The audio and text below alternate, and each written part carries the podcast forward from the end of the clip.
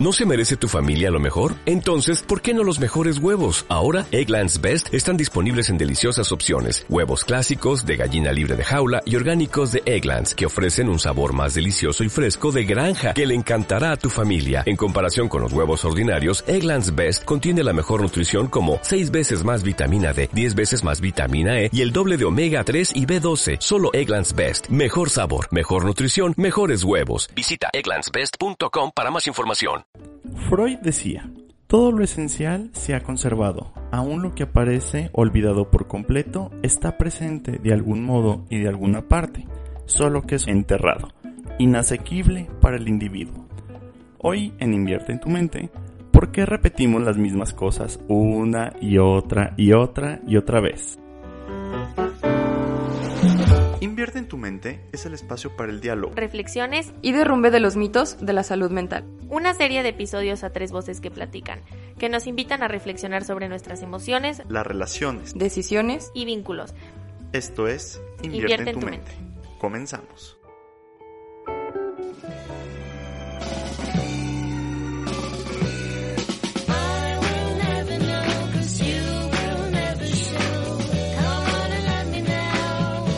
Hola, ¿qué tal? Bienvenidos a su espacio de Instituto Bienestar, Invierte en tu mente, donde platicamos, reflexionamos y debatimos sobre la salud mental. Mi nombre es Enrique Macías y como semana a semana me acompaña Tere Verdín. Hola Tere, ¿cómo estás? Muy bien Enrique, un gusto estar aquí contigo. A ver cómo nos va con este tema interesante. Interesante, pero pedido y solicitado. ¿Por qué repetimos los mismos errores? Usted más bien, creo que todos, es más, admitámoslo, siempre creo que todas las personas hemos pasado o hemos tenido como ciertas situaciones que nos llegamos a preguntar de repetir y no nos salen las cosas y repetimos y repetimos y repetimos y seguimos y seguimos y seguimos. Por eso es la pertinencia justamente que de este tema, ¿no? Porque luego pareciera que estamos como en un loop infinito. Ah, ahora sí que constante, constante, constante y llega a ser frustrante, desolador, muy angustiante, ¿no? Como el por qué, por qué, por qué, por qué, ¿no? Y pónganle el ejemplo que quiera. Decíamos este hace rato que, no, o sea, en las parejas. Pues sí, por ejemplo, repetimos el mismo patrón de parejas, repetimos, y fíjate que te escuchaba y pensaba cómo la repetición incluso es parte de la vida, ¿no? O sea, repites. De los jefes. Ah, bueno, o sea, ¿cómo? hay, hay personas que repito, o sea, siempre se cambian de trabajo porque el mismo jefe hace ah, ciertos patrones y se cambian de trabajo y lo mismo. Ah, y bueno, es que ya te estás adelantando un poco. O sea, por un lado es la repetición como cotidiana, ¿no? Te vas a tu casa por el mismo camino. Los niños les encanta ver 20 veces la misma película, ¿no? Repetimos y repetimos algo, pero el asunto aquí, y yo creo que es donde lo vamos a ir ligando, es aquello que no elegimos repetir. ¿No? O sea, aquello que parece que es más fuerte que nosotros y entonces decimos, ¿por qué si ya sé que me engancho con estos hombres o que ya sé que no es por ahí o que, ¿cómo dicen ahora? Mm, ahí no, ¿no? Ah, porque si, sabemos, ahí no es. te dicen que ahí no es porque algo en mí sí, ¿no? Porque algo en mí insiste en eso y ahí estamos como que algo más fuerte que nuestra voluntad, más fuerte que nuestra razón, nos está jalando a repetir eso. Y también ya estás hablando de cosas que hacemos nosotros mismos, pero otras que parece que la vida nos pone para repetirlas, ¿no?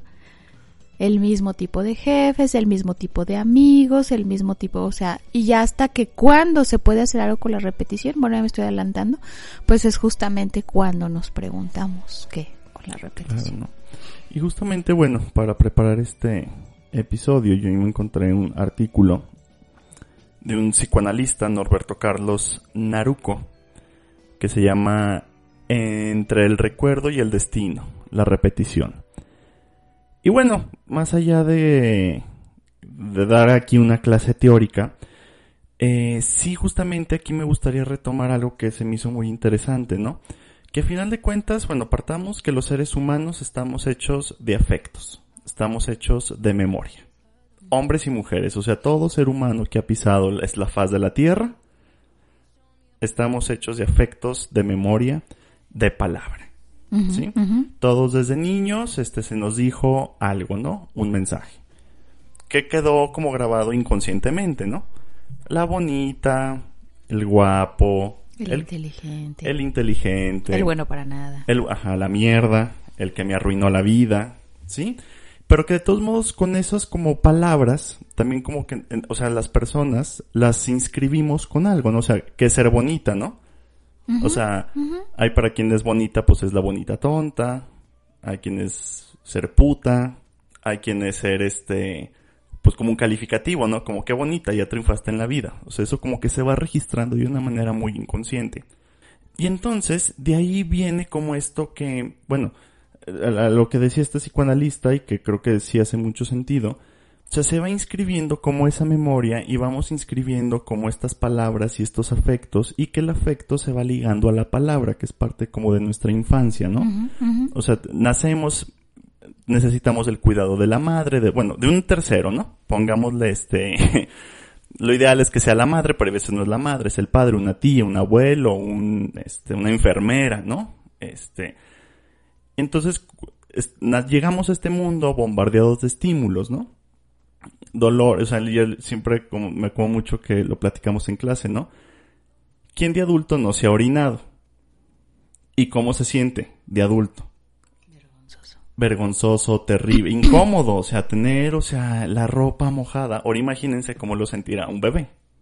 Pues como el fin del mundo, ¿no? O sea, y entonces la palabra es lo que nos va permitiendo como ir identificando, y la palabra del otro, ¿no? A final de cuentas, es ir permitiendo como ir identificar estas emociones, estas sensaciones, estas representaciones, ¿no? O sea, ay, o sea, imagínense también cuando el niño tiene hambre, ¿no? O sea, nosotros de adultos, yo soy de los que se pone de malas cuando tiene hambre, ¿no?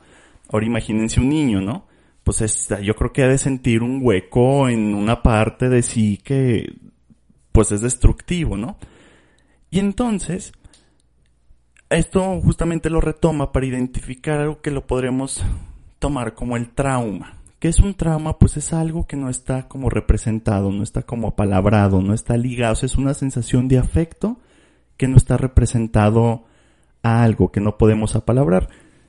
Creo que todos hemos tenido traumas, ¿no? Inclusive cuando... Y tal vez un ejemplo muy soso para lo que es el trauma, no sé, las experiencias paranormales, ¿no? Ahorita que pasaron Halloween, ¿no? De... Y entonces vi una sombra y... O sea, y eso que no puedes apalabrar, ¿no? Es eso que queda, mm, digamos, como suelto en la mente, en lo que los... el- algunos... ¿Perdón? En la memoria psíquica. En la memoria, ¿no? Si a final de cuentas así como esta memoria. Sí, y decía la memoria psíquica porque no es solo como algo de percepción o es algo que yo recuerdo, sino cómo está ligado. Ahorita que te escuchaba pensaba como, como tratar de ir bajando la información que tú, que tú estás diciendo porque me parece muy interesante, pero es el representante, fíjate cómo es, yo nazco, el otro me dice, hay un deseo de mí, y esto ya lo hemos hablado en otros episodios, y ahí se va, me voy representando a mí, pero también voy representando al otro, pero también voy representando qué quiere el otro de mí. Y cualquiera de esas cosas que no queden de alguna manera estructuradas o que queden estructuradas de cierta manera, me va a ir llevando a tratar, o más bien es ahí donde se va a dar justamente las repeticiones, ¿no? Claro. En aquello que entendí, en aquello que no entendí, pero al fin y al cabo muy ligado a lo primitivo, a lo primero que nos va constituyendo. Claro, y esto también es como bien claro, ¿no? Que tal vez es como muy prudente hacer la, inter- la aclaración. O sea, es un proceso muy inconsciente. O sea, lo hacemos, o así para decirle, en automático. Sí. O sea, no, no sí, lo sí. hacemos consciente, no.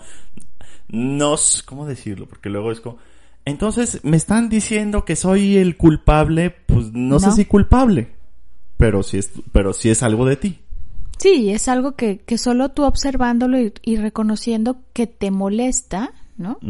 Es ahí donde, donde se puede hacer algo. Y también en lo que estabas diciendo, esto de los afectos, los sentimientos y demás, yo puedo recordar, me acuerdo cuando hablamos de lo ominoso y del miedo y eso y decíamos, ¿no? Yo puedo, ahorita que decías de la sombra, yo puedo recordar la sensación de, pero no recuerdo de dónde viene. Y es ahí donde esas sensaciones no quedaron representadas. es ahí donde algo en mí no las va entendiendo. Y justamente en eso que no quedó representado, como lo dijiste, es como una especie de hueco, y ahí se va a ir dando pauta a infinidad y formas de la repetición. Y ahí es donde empieza el problema, porque no nada más se queda como no representado, o sea, salen. Ah, claro. O sea, sí, ellas, no, no, pues bendito sea Dios que nomás, o sea, ojalá que nomás se quedaran ahí como no representadas y escondidas, ¿no? El problema es que hay algo, hay una fuerza inconsciente que tiene que salir y es cuando lo tenemos, ahora sí que repetimos, ¿no? Y aquí me quiero dar justamente una cita justamente de este autor que dice, yo me quería arrancar la peluca, maestra. ¿Qué dice? No uso peluca. Debería, porque pues ya la calvicie ya, y luego se viene el tiempo de frío, pero dice, la repetición traería a la luz las huellas de esa relación, ¿sí? Con sus transformaciones, atascamientos a particular articulación con lo traumático, aquello que está aún más allá del trauma, el vacío, la ausencia y la nada. Y entonces es cuando parece que el sujeto queda atrapado por ese destino, ¿sí? De que, porque repetimos, repetimos, por ese tiempo detenido, coagulado en la repetición de aquellas huellas primeras de lo que podría denominarse lo psíquico presíquico, ¿no? Y es justamente cuando hacemos el cuando caes en cuenta, ¿no? De que volviste a querer la misma este, relación, cuando empezaste un proyecto y justamente en la misma etapa de los tres anteriores, o sea, no logras avanzar, o sea, y entonces ahí es cuando se siente esta, pues, el, como dicen, ¿no? La trauma, el vacío, el, el ya estar ahí, el, el, la angustia. Eh, a eso iba, justamente a eso iba, ¿no? Aquí el asunto, antes de repetir, porque estoy pensando, en, estoy, estoy tratando de pensar en, las palabras más cotidianas, ¿no? Pero estoy pensando cómo podemos repetir, em, no sé, que me haga daño la misma comida, aunque sea absurdo, ¿no?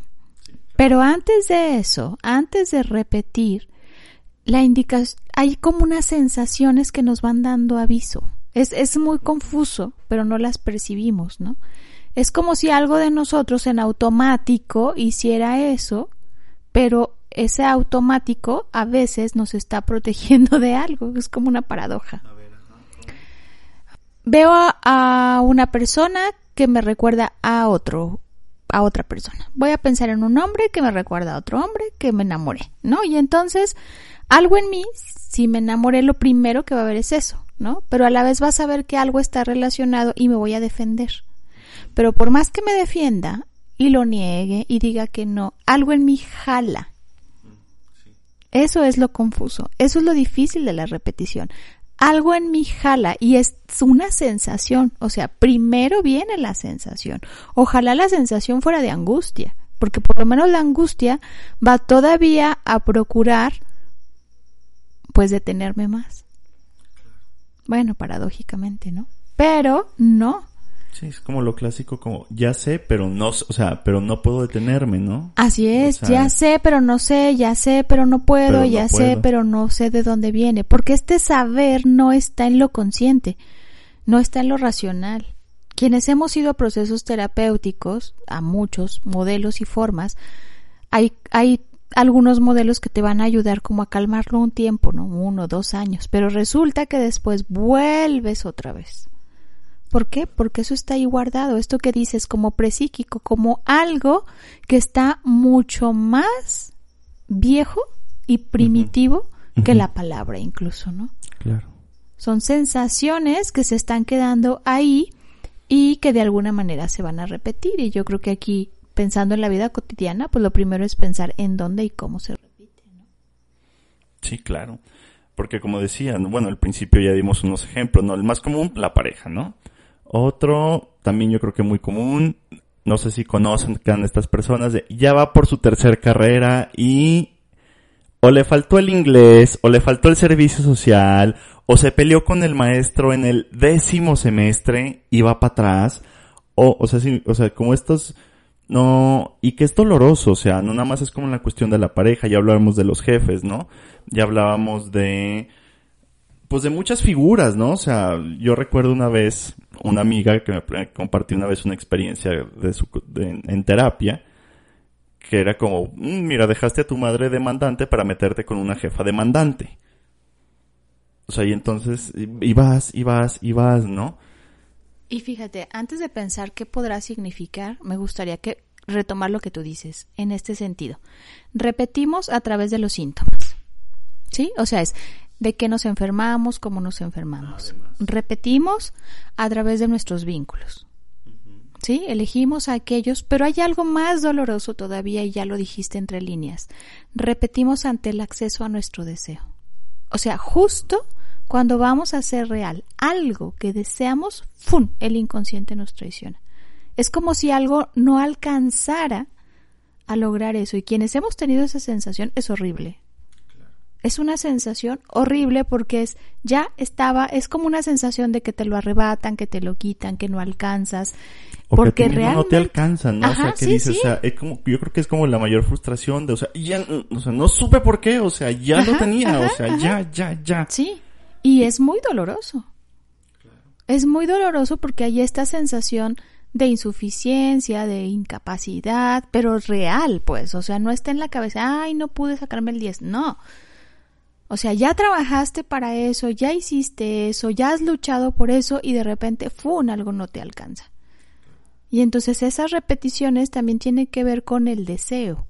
No es solo, hace rato decías, ¿por qué repetimos el mismo error? No solo el error, es como si nosotros volviéramos a escenificar una y otra vez una escena y solo elegimos a los otros para que sean los otros representantes del escenario hasta Claro, ir sí, el viendo que... es- sí, el problema es, problema, por así decirlo, es tuyo. Ah, No, o sea, claro, o sea, claro. No es el jefe, no es el novio alcohólico, no es este, híjole, no sé, el maestro maldito que te reprobó, no es el banco que no te autorizó el crédito. Sí, exactamente. No, no es lo de afuera, pero sí como lo de afuera mueve Te lo de mueve lo de adentro. Y aquí justamente, eh, igual basándonos en este mismo autor, viene una cita que se me hace como muy interesante, creo que es como para ir justamente avanzando, ¿no? Que a final de cuentas, bueno, esto no es la cita, ¿no? Cuando repetimos pareciera, o sea, y es algo confuso y paradójico, ¿no? Como que, y lo pusiste, ponemos en escena algo, ¿no? Y que pareciera como muy inconsciente que como que ahí está la ganancia, ¿no? Como en no llegar a la meta y como ese afecto suelto. Y el otro día en clase, este, compartía un, un compañero, no, sí un compañero, que él conocía una persona que igual hace negocios, le va muy bien, gana mucho dinero, bueno, en Aguascalientes, llega a la feria de San Marcos y todo se va. En alcohol, en apuestas, para quien no conozca la feria de San Marcos, pues es el Sodoma y Gomorra del siglo XXI. Este, no tanto así, pero sí mucho así. este, más menos, más menos. Eh, y entonces le decía a la maestra, es que imagínate que para esa persona sí le saliera el negocio. O sea, sí ganara más dinero de ese negocio. Pues ¿qué, chi- ¿qué sigue? O sea, ¿qué sigue? Igual, y algo es muy inconsciente. O sea, también como eso como muy, muy importante, ¿no? Y entonces, partiendo de este ejemplo, y entonces aquí esta cita se me hace muy prudente de eh, Norberto Carlos.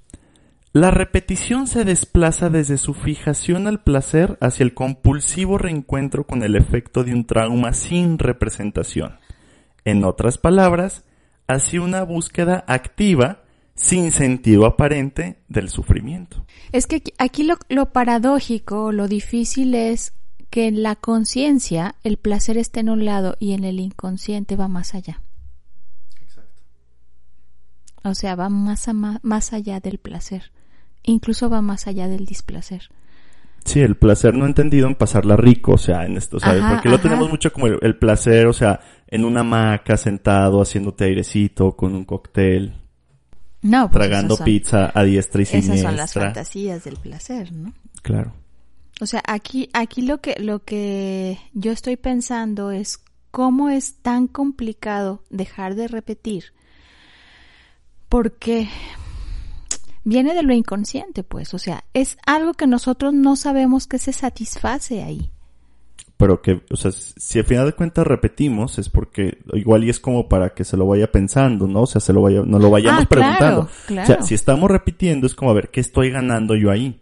Y no ganando de, igual, en el entendido de, de ser feliz, de sumar, ¿no? O sea, pero a final de cuentas, o sea, ganar en el sentido de obtener, o sea, ¿qué estoy obteniendo de esa repetición? Pero aquí lo difícil es que es, es algo inconsciente. Pensaba, por ejemplo, en un adolescente que se corta, se vuelve a cortar, se vuelve a cortar. ¿sí? La llevan a terapia, los papás dicen que la ama y se vuelve a cortar. Entonces, aquí el asunto es que por más que la chica diga por qué me corto, pues hay que ver qué es con lo que ella no puede cortar en ese mundo interno, en esas representaciones, en ese vínculo con los demás, ¿no? Y también, por más que ella lo piense racionalmente, no va a ser tan simple, porque No. tiene que empezar a una reflexión a otro nivel de sí misma, ¿no? Por ejemplo, ahorita que dices, ¿qué gana? Pues a lo mejor gana ser mirada, Puede ser, a lo mejor gana ser querida, a lo mejor gana ser rechazada.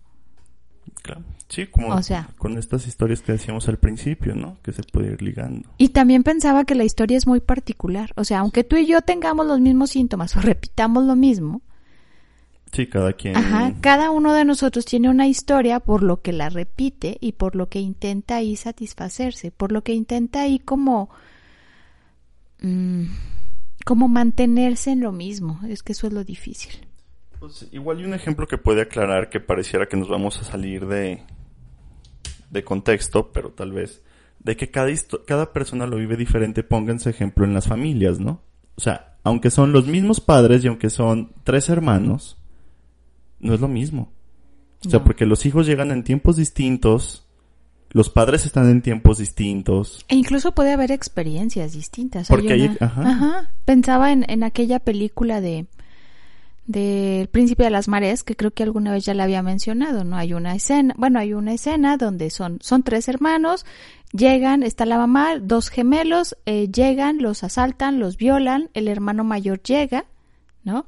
Los, mm, y mira, este es hasta un buen ejemplo para continuar con qué se hace con la repetición, ¿no?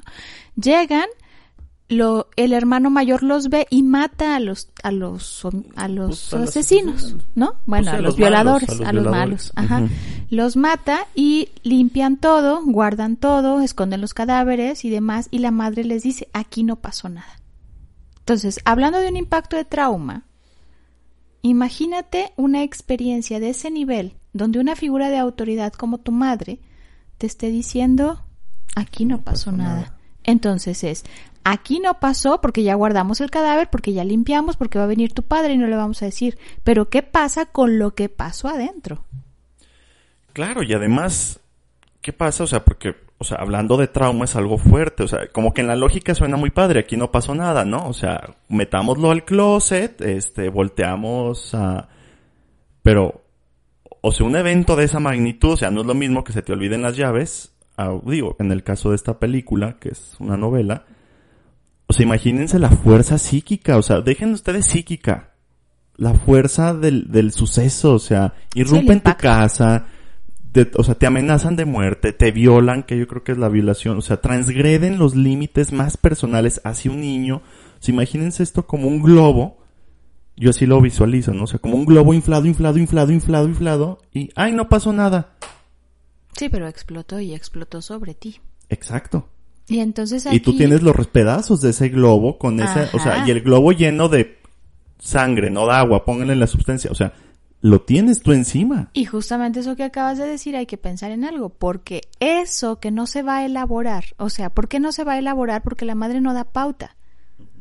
O sea, la madre no da pauta que cada uno de ellos encuentre un espacio para poner en palabras su experiencia, su sentir, ¿no?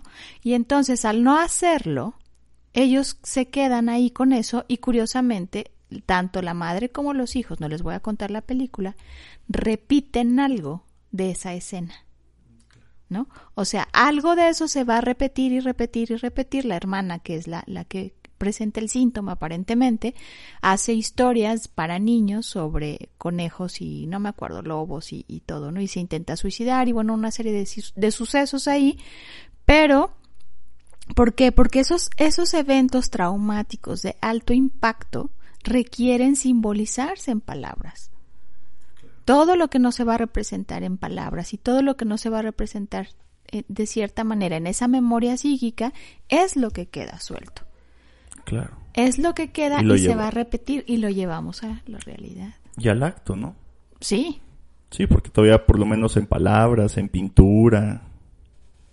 Bueno, ahí es un intento de sublimación y a veces ni siquiera, ¿tú crees que el artista sabe lo que está poniendo en sus cuadros? O sea, el artista hace un intento por mover ahí sus representaciones, pero de eso a que sepa siempre lo que está representando, ¿no? O porque si tú escuchas a, a, a un artista, todas sus canciones parece que dicen lo mismo, ¿no? Decía, este, alguna vez vi un video de Sting y con eso quiero, quiero ir ligando cómo la repetición puede irse sanando, ¿no? Sting, el cantante, dice que, que la música actual pues no la puede juzgar, ¿no? Dice, la, lo que yo sí veo es que cuando tú hacías una canción, elegías un tema que te movía y la canción era el puente para transformarlo, ¿no? Entonces dice, eliges el amor o el o el la traición, ¿no? Y la canción va a intentar para que en lugar de que te quedes maldita me traicionaste, bla bla bla bla en la repetición, lo que hace es resignificar con la posibilidad de que puedas volverte a enamorar, ¿no? Y entonces, eso que se repite, primeramente hay que hacerlo consciente, hay que darle pauta o por lo menos asumirlo, no diría consciente porque eso no es arte de magia, y tratar de empezar a ver y volver a recordar. Ahí es lo difícil. Sí, porque imagínate, pues es volverte a meter al cuento de terror. Ah, claro. Y lo acabas de decir con una palabra bastante clara. O El sea, terror, o sea, exactamente. Lo difícil es que vamos a repetir algo no bonito. Sí, no. O sea, no, no vas a repetir ir a Six Flags. Pues en la fantasía pudiera ser, pero vas por la adrenalina y entonces quién sabe qué Sí, descargas no, vas, ahí, vas a meterte a la, a la casa del terror, o sea... Sí, porque vamos, te vas a enfrentar a eso. Ah, Leí un artículo que decía lo ominoso, ¿no? A aquello que ya hablamos en otro momento, que sabemos que está, que sabemos que se siente, pero no sabemos de dónde viene. Claro. Porque la palabra no alcanza, o sea, nuestras representaciones no alcanzan a Claro. decirnos qué. Y entonces, si yo me voy a meter, por ejemplo, en mis asuntos de por qué me enamoro siempre de los mismos hombres, ¿no? ¿Por qué no alcanzo? Recuerdo que alguna vez, y bueno, ya voy a hablar de mis repeticiones, ¿verdad? Pero alguna vez mi analista me dijo algo como, ¿y para qué quieres un hijo, no? Si siempre eres experta en abandonar tus proyectos. Fue muy doloroso, pero me ayudó a muchas cosas, ¿no? Entre ellos asumir, construir un proyecto. Pero e- es eso justamente, ¿no? No lo eliges, no es un acto de voluntad. Y ni siquiera a veces sabes en dónde estás repitiendo hasta que esa misma repetición te rebasa y entonces te obliga, si quieres, Digo, y no hemos hablado de otro tema, digo nomás que eso ya mejor no, no sé qué tan expertos seamos, pero los síntomas, o sea, también, o sea, las enfermedades, o sea, y la síntoma desde el simple hecho de la enfermedad. pues o sea, es- también, Pues no, no somos expertos, hemos leído algo, ya hablaremos en otro momento que sería muy interesante, ¿no?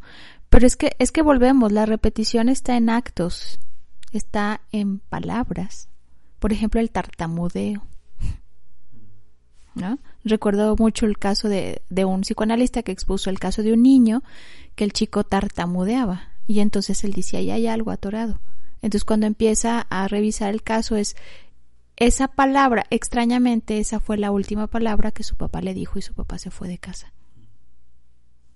Entonces, algo en su mundo ahí se quedó atorado de su dolor, de su experiencia, de lo ominoso, de lo que no podía, de lo que no le alcanzó a entender, y ahí se queda, ¿no? Y ahí estaba repitiendo en el tartamudeo, repites en, en, en actos diferentes. igual, digo, ahorita que está, muy, compulsiones. que está muy de moda todo lo de la familia real británica, vean la película El discurso del rey, que era un rey tartamudo y cuando ves por qué, o sea, empiezan, pues justamente, pues el, el, el que es el papá de Isabel II, pues él no iba a ser rey.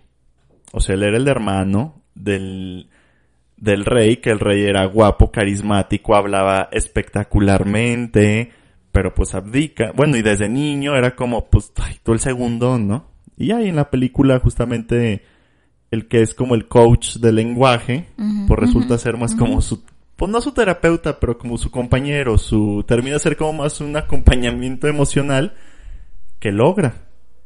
Este, digo, bien la película, este, Y es como también algo muy interesante. Y, y eso que estás diciendo, pues es, es justo el tema, ¿no? ¿Cómo vamos a dejar de repetir? Pues reelaborando.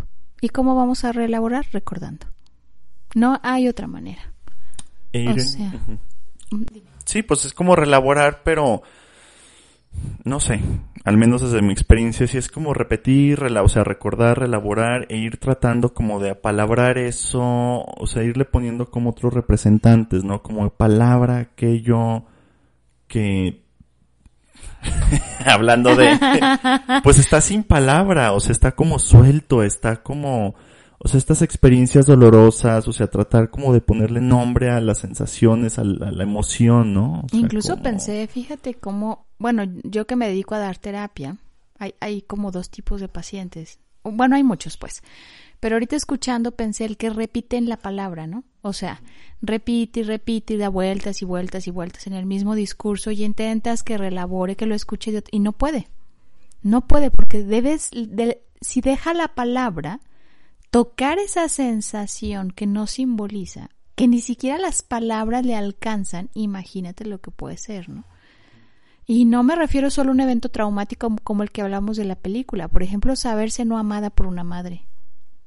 ¿No? Saberse que el padre este abusó de ella, saberse, o sea, poner en palabras y no el suceso, porque el suceso lo puedes chismear, se va a escuchar Mm. feo, ¿no? Es la experiencia interna de lo que viviste. Porque un impacto, el trauma, lo que hablábamos hace rato, trae consigo también sensaciones, por ejemplo, un abuso sexual de un, de un padre. O sea, como aquel que es mi representante supuesto de la ley es el que me abusa. Pues deja toda la ley del amor, del cuidado, de... Pues sí. Y quién sabe si en su historia de qué será representante. ¿no? Claro. Hay, hay un libro buenísimo que me gustaría que en un podcast alguna vez lo habláramos, que se llama... Ay, lo bueno es que ya se me olvidó.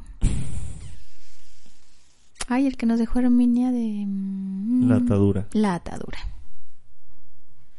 ¿No? Y es muy interesante como esta chica tiene actos sádicos masoquistas, porque algo que se anuda ahí, y que la lo curioso es que ella sí lo recordaba, ¿eh? Que su padre, cuando era niña, la castigaba, la amarraba y le decía mi putita, ¿no? Y ahí, ahí, ahí hay algo que ahí se fue anudando y ahí lo repite esa escena haciendo actos sádicos y otras cosas. El libro es bastante fuerte, pero bastante bueno en este sentido de que ahí nos dice algo, ¿no? Y entonces aquí el asunto es cómo vuelvo yo a contar, porque el hecho pues lo puedo volver a contar. De hecho ella lo hace, ¿no? Lo cuenta y lo cuenta una vez, cada vez que ella permite que otros abusen de ella. Pero la experiencia interna eso es lo difícil, ¿no? Y no puedes reelaborar donde sea y con quien sea. Además. Si tú y yo platicamos horas de eso, pues algo vamos a pensar, pero Sí, no pero- necesariamente reelaborar. ¿Y entonces cómo se relabora? Tú como... Pues justamente yo creo que el, el psicoanálisis no, yo creo que como modelo este terapéutico o, o de acompañamiento o simplemente un proceso psicoanalítico, bueno, simplemente entre comillas, pues es de los que más pueden favorecer esta reelaboración de lo inconsciente, ¿no? De lo inconsciente. Sin embargo, un buen enfoque, un buen terapeuta con otros modelos como humanista, como gestáltico, como este, que sepa acompañarte en los afectos, que entienda esto de las representaciones, que entienda que no todo se dice, pues también te puede ayudar a través de un proceso. El arte también puede ser una manera. ¿eh? Claro. Porque también algo de entrada, como que yo escucho, y digo, leyendo, creo que de, para los dos artículos, es un proceso, digo, yo sé, las personas, pero es como muy puntual, ¿no? O sea, muy pausadito, muy, o sea, también eh, como que queremos, ay, sí, ya rápido, o sea, es como con calma, o sea, porque imaginen, es ponerle nombre o algo a algo que está suelto y que es algo fuerte. Sí, y aquí va a depender. O sea, por algo no le has puesto nombre. Aja, pero O aquí sea- también va a defender, va a defender, va a depender mucho de nuestras defensas, justamente. Entonces, con paciencia. O sea, si ustedes quieren, bueno, supongo, ¿no? Que, que en una sesión, en dos sesiones. No. no, y aparte también, ah, pensaba, cuando yo decía las defensas, lo pensaba como en el sentido de, mm, tú vives algo lo voy a poner de, una- de manera simple. Tú vives algo muy traumático, lo metes al closet y cierras la puerta. Y entonces, mientras la puerta esté cerrada, eso no va a salir. Pero resulta que un día la puerta filtra la información. Resulta que un día la puerta se abre y sale a borbotones, ¿no? Resulta que hay un suceso que te reabre la experiencia. Yo he tenido varias pacientes que no recuerdan un abuso sexual. Y cuando se casan y tienen vida sexual activa, se empieza a reactivar, ¿no? Es como volver a abrir el closet y volver a salir la experiencia, así como mirada de frente y en, lo- en lo real, dicen los psicoanalistas, ¿no? Yo otra vez, entonces ahí, este, lo, lo que yo pensaba es, no cualquiera va a querer entrarle a ese dolor, Claro. pero el inconsciente tarde o temprano va a aparecer. Eso es lo difícil. Que por más que cierres el closet tratando de guardar como esa mamá, ¿no? Que les dijo, aquí no pasó nada, por más tarde o temprano eso queda ahí, algo de eso va a tener que surgir. Es y más. surge de maneras terribles, dice Freud, ¿no? Viene la época, deja tú, digo, en el caso de la película es algo fuerte, ¿no? O sea, familias donde no se discute, porque ya, ya, Ah, ya, claro. borrón y cuenta nueva, ¿eh? Ya. Viene la cena de Navidad y literal, a la menor provocación Así es. se hace la cabose. Entonces la técnica de aquí no pasó nada, pues sería muy cuestionable. No, y a veces incluso la técnica de hablemos, ¿no? Digamos, lo explicitemos, tampoco es funcional Sí, porque, porque vuelvo. lo pones así como chisme, ¿no? Ajá, sí, porque la cuestión no es tratar de poner en palabras el suceso, el hecho, es la experiencia interna y aquello de mí, ese afecto que puede ser rabia, puede ser odio, puede ser furia, puede ser dolor, puede ser angustia, puede ser impotencia, puede ser vulnerabilidad. Y ya te estoy diciendo palabras, Ah, sí, claro. pero hay quien no le alcanza la palabra en su mundo de representaciones para poder decir y una sensación y una emoción. Recuerdo que un día hicimos un ejercicio con unos maestros y dijeron 40 maneras de nombrar el enojo. Y ellos dijeron, ay, qué absurdo, vamos a hacerlo con los alumnos. Y lograron cinco entre un grupo de 60. Entonces, ¿no? Parece simple, pero es, si es la palabra lo que te va a ir ayudando a tener representaciones de lo que sientes, pues por eso pensé también que si no es la terapia, el arte, ¿no? Claro. La escritura sobre todo. La Escribir. escritura, ¿no? Como que te permite ir como... Dar cuenta, ¿no? Por lo menos. Sí, a lo mejor en- representado en la vida de otros, representado en O historias. tú mismo, ¿no? Cuando escribes y relees y dices, ah, Ah, caray. caray. Este no soy yo, Ajá, esto sí, ah, yo no lo caray. escribí. Ajá, o no me había dado cuenta de... O algo, ¿no? Así como es. que se... ¡bum! Se Así podrá ir anudando algo. Pues bueno, Tere, como en televisión, el tiempo es nuestro peor enemigo. Este, ahí está. Digo, esperamos, tal vez, no, si querían la receta de cocina, pues no. Ustedes saben nuestra visión que aquí no hay recetas de cocina, pero sí hay guías, o sea, sí hay como formas. Ya saben por qué repetimos, pues la invitación es, Pues primero, yo ahorita que te escuché, ¿no? ¿Cómo podríamos resumir? Uno, asumir y observarnos, ¿no? ¿Qué, rep- qué repetimos? ¿Cómo lo repetimos? ¿Cómo lo repetimos, no? Segundo, reconocer que somos responsables de eso que repetimos. Y que en lugar de culparnos, entendamos que hay algo más allá de nosotros. Es algo inconsciente, es algo que no nos alcanza y por supuesto buscar ayuda profesional, ¿no? Y también, pues si esa repetición es dolorosa, lo voy a decir, enfrentar eso es doloroso, es más doloroso seguirlo repitiendo, porque si no haces caso de una manera, se puede presentar y de otra cada vez peor. Exacto, no. Puede ser que en escalada, puede ser que no. Pero. ¿para qué llegar ahí? Exacto. O hasta el del cuerpo. Que no Sí. hablamos de eso porque eso sí es como otro tema, ¿no? Más, más, más, más complicado. Pero sí, vean estas personas que siempre enfermas de algo, siempre aparece, a, o sea, y ya en el cuerpo, pues híjole, qué complicado, ¿no? Pues bueno, muchísimas gracias por su tiempo. Esperamos que si no se llevaron respuestas, se lleven preguntas. Ya lo saben, aquí le apostamos a la psicoterapia, pero también a muchas otras formas de, hay, hay alternativas, hay formas de resolución, nada más vaya con alguien responsable, con las que ustedes sientan que no se sientan en riesgos, ¿no? Es como cuando, ya lo habíamos dicho en episodios pasados, ¿no? Un buen terapeuta, pues para nosotros un buen terapeuta es con el que estás cómodo, bueno, mi visión, y que no te va a poner en riesgo a ti ni a otros.